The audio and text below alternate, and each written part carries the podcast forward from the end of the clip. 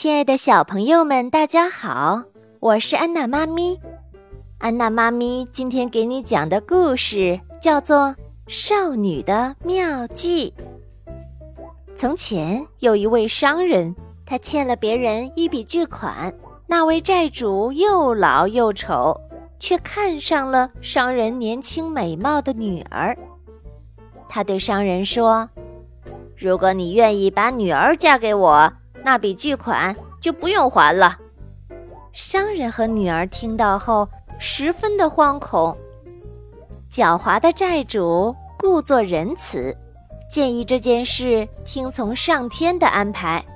他对女孩说：“我在袋子里放进一颗黑石子和一颗白石子，你摸出一颗，如果摸到的是黑石子，你就得嫁给我，你父亲的债务也不用还了。”如果摸到的是白石子，你就可以留在父亲身边，债务也一笔勾销。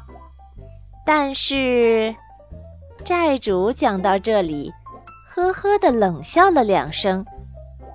如果你拒绝伸手，你父亲就得去坐牢。为了保全父亲，女孩答应了债主的要求。他们来到一堆石子旁，债主弯下腰。迅速地捡起两颗小石子，放进袋子。细心的女孩发现债主捡的两颗小石子都是黑的，她又气又怕，没有马上揭穿它，只是在脑海中飞快地想着办法。最后，她冷静地把手伸进袋子，装作犹豫了半天才摸出一颗来，然后又装出紧张的样子，故意松手。石子便顺势滚落到路边的石子堆里，分辨不出是哪一颗了。哦，瞧我笨手笨脚的！女孩装出沮丧的样子说：“不过，只要看看袋子里剩下的石子，就可以知道我刚才选的那颗是黑的还是白的了。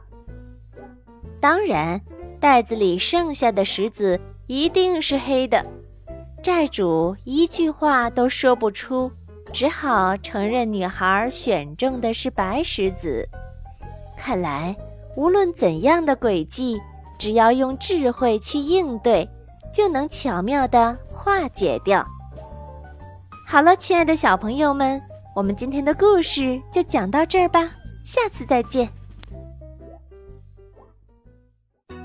欢迎下载喜马拉雅手机客户端。